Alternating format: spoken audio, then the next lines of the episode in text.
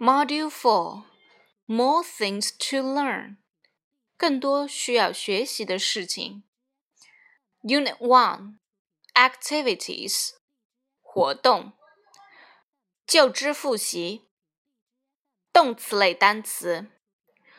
动词词组：read a book, sing a song, draw a picture, fly a kite, ride a bicycle, skip a rope, listen to, look at。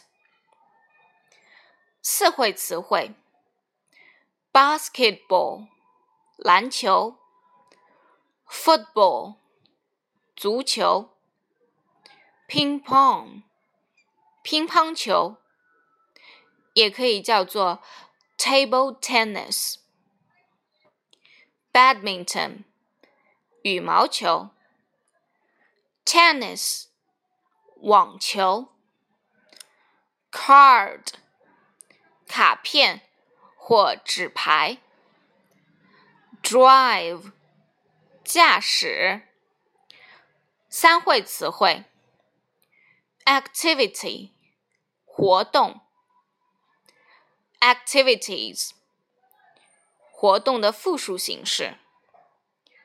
重点词组：play football 踢足球，play basketball 打篮球，play ping pong 打。乒乓，play cards，打牌；play badminton，打羽毛球 ；drive a car，开车；make a bird，制作一只鸟。重点句型：What can you do at school？I can play table tennis. 你在学校会干什么？我会打乒乓。 Can Alice play badminton? Yes, she can. Alice 会打羽毛球吗？是的，她会。Can your father drive a car? No, he can't.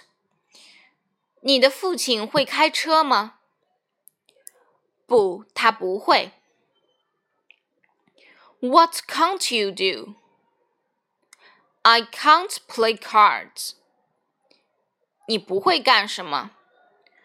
我不会打牌。涉及语法：play 直接加球类运动，如 play football。play basketball, play ping pong 等等。